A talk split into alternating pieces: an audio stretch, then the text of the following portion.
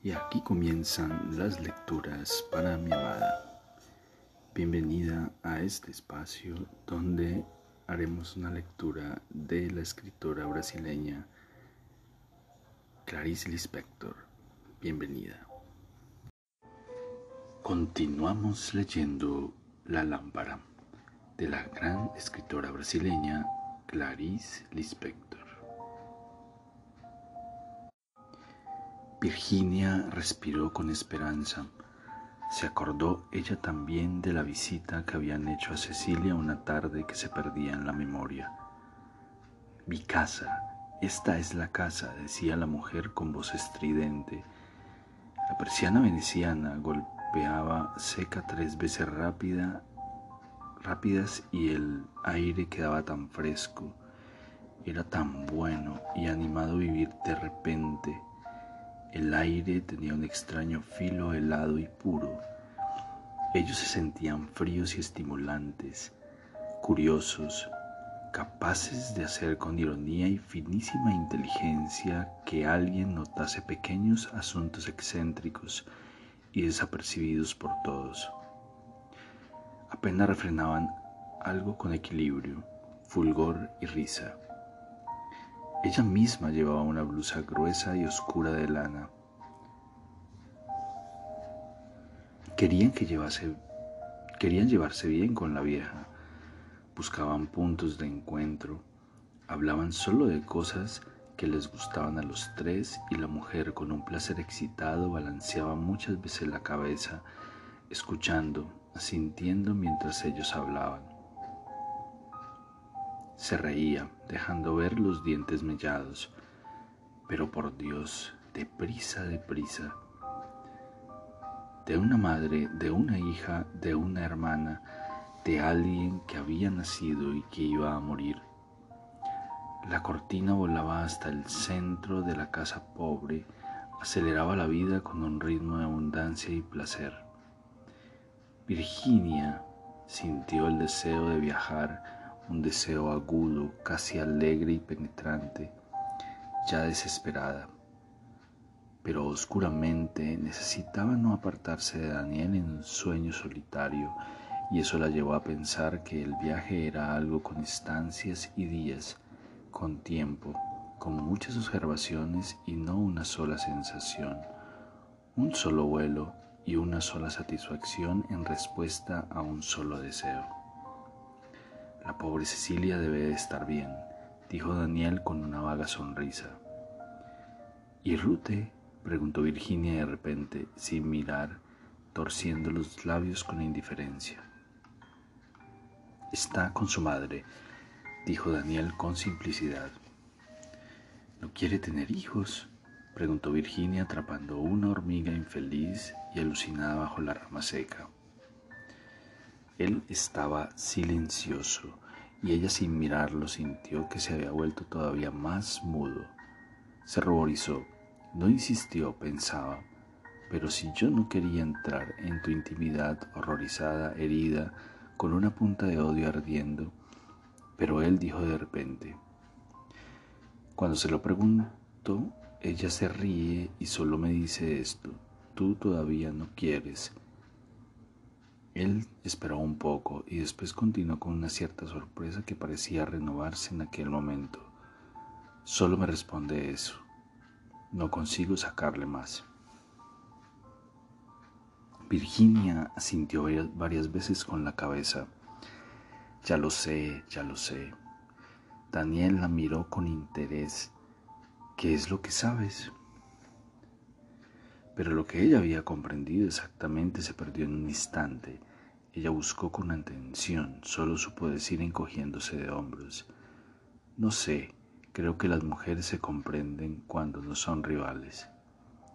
El amor no es solo lo que produce hijos, le dijo un día Vicente con brutalidad al principio de una discusión de la que ya había olvidado el motivo, a pesar de lo que la entristecía olvidarlo. Pero, ¿por qué Ruth no quería hijos? Se le escapó por completo el motivo que momentos antes había comprendido. Se acordó de Rute. Ella sabía guardar un secreto. No parecía tener ninguna necesidad de contar su vida, y eso ofendía a la gente. Era lisa y fresca, se parecía mucho a una imagen de santa si no fuese la inteligencia de sus ojos imperceptiblemente atentos, guardándose para sí sus impresiones. Daba los buenos días como una postal, sonriendo llena de una vida fría. ¿Era eso? Recordaba Rute y pensó extrañamente que era tranquila y buena.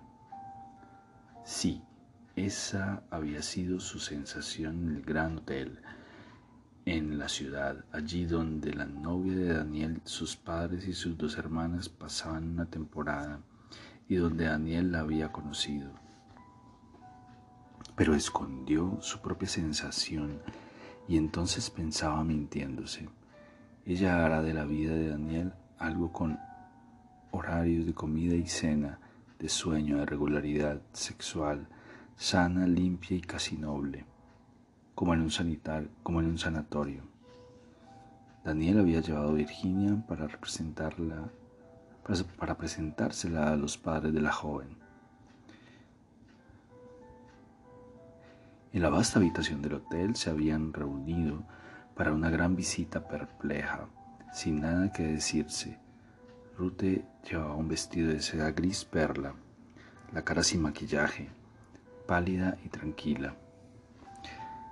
Sí, desde entonces había algo en ella que Daniel no podría comprender y que ella jamás le manifestaría. Sonriendo, mirándolo, amándolo, la cabeza erguida sin ningún apoyo.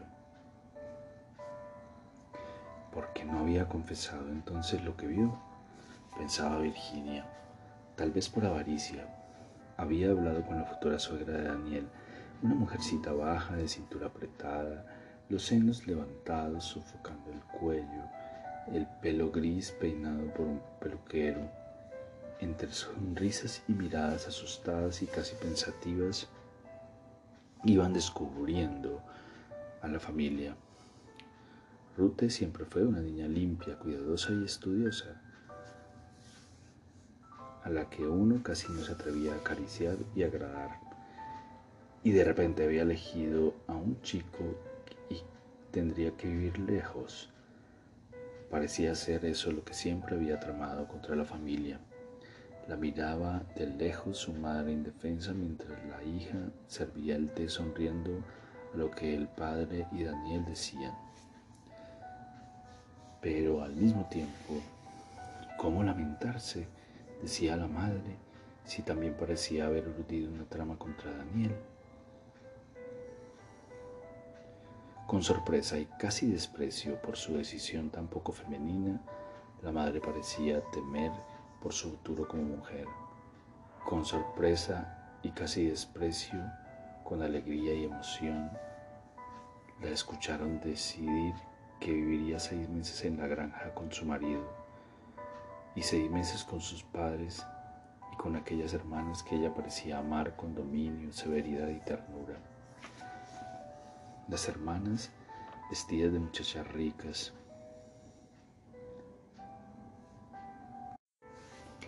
se aburrían bajo su pelo rizado, soportando con ojos casi cómicos la visita de Virginia y del novio, de qué materia rápida estaban hechas. Miró a Daniel. La sombra fluctuante de la rama oscurecía y clareaba su rostro. Ella adivinó, sin sorpresa, que él se había enamorado de Ruth. El amor no es solo lo que produce hijos.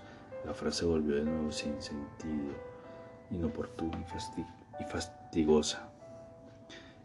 Y no solo la frase, sino su mismo movimiento, sus propios sentimientos, el silencio, sonriente, derrute la dificultad, la paz, todos mezclándose en una misma materia, lenta y gruesa, y ella respiró el aire, la existencia pura con un suspiro vencido, casi colérico. ¿Por qué no me detuviste? dijo él. Pero, ¿cómo?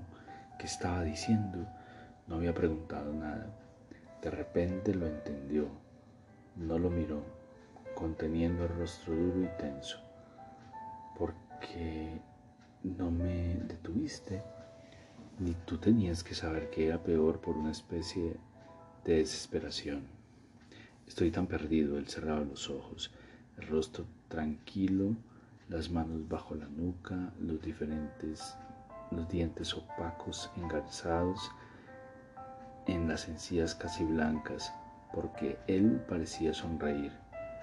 Estoy tan perdido, porque se me dejas, porque me dejaste equivocarme. La falta de pudor, esa brutalidad es en confesarse. Le pareció truculento y voluptuoso a ese hombre a quien solo sucedía lo que podías comprender. Para eso he venido, para enfrentarme a un animal. Ella casi lo odió, o aquella gente de Irene tiene razón en reírse de él. Lo miro con dureza sintiendo su propio rostro rojo de perturbación.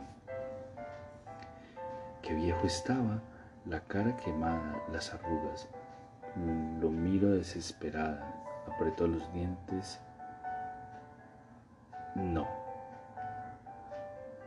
Si él envejece, ¿qué es? No puede. No puede. ¿Por qué me dejaste equivocarme? repitió él de repente. Su voz monótona la asustó. ¿Desesperación? No, ella no lo sabía, lo juro. Daniel, lo juro. ¿Cómo iba a adivinarlo esta tonta y egoísta que soy? Se recortó en el apartamento sin hacer nada, mirando por la ventana, deseando vilmente a algunos hombres, esperando. Se odió profundamente sorprendida de haber olvidado que Daniel era lo más importante, pero al mismo tiempo, ¿cómo olvidar que desde pequeños, cuando ella quería llamarlo y no podía, cuando él no la escuchaba, el sombrero, él nunca sabría qué difícil había sido hablar con él para pedirle ayuda o para ayudarle. Qué solitario era desde siempre, con el corazón dolorido dijo, te equivocas con una fuerza que no se puede detener. Me parece incluso que equivocarse con esa violencia es más bonito que acertar. Daniel es como ser un héroe. Sí, dijo ella al final, y como si se escuchase a sí misma repitió con dulzura y tranquilidad, eres un héroe. Él no dijo nada, él sabía, cerraba los ojos soportando su propia vida ella recordó cuando él, él decía, no quiero ser un niño, la miró con delicadeza. Él era un hombre. Los niños y las niñas deberían cambiar de nombre cuando crecen. Si alguien se llamaba Daniel ahora tendrá que haber sido Cyril un día. Virginia se inclinó hacia su propio interior pensativa mientras Daniel parecía quedarse dormido bajo el árbol.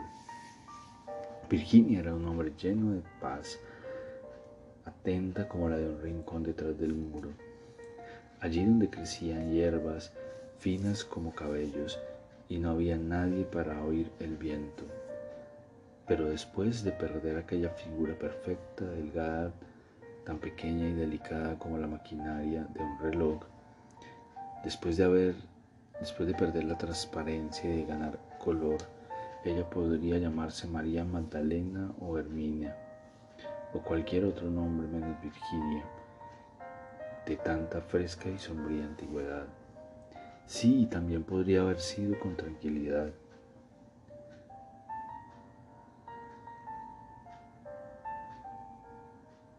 Suspiró con un movimiento de cabeza, como si no soportase el pasado de Virginia y Daniel. Sentada sobre sus piernas la miró. Hubo un tiempo en el que a él le pareció esencial tener un imán. A ciertas personas parece haberles sido dado el destino de vivir otra vez la vida. Él se movió, adivinó la presencia de su hermana. Ella movió las manos. Los dos se parecían tanto en aquel momento. Siempre habían sido iguales. Un largo camino los había llevado hasta aquel instante. Se sintieron tan sinceros que se miraron rápidamente con aprehensión. Él cerró los ojos. Ella miró al aire, el aire distante, tan dolorosa era la respiración, tensa, tan hermanos se sentían, tan dispuestos a mirar el mundo juntos, con interés y bromas, como en un viaje, con pequeñas noticias y silencios absortos. Sí, haciendo de todo una broma, de todo, tan imposible era el viaje, tan lejos, de amor para siempre, para siempre, y que sería sepultado en segundos bajo el, transcurrir de los instantes más grandes que la eternidad, o darle un instante de verdadera vida, el bello rostro ovalado con color y esperanza. Ella se apoyó en el árbol con los ojos abiertos de par en par Urgía decir algo con cólera, con alegría, que la violencia estallase en el aire con fulgor, revelarse, comprenderse, que una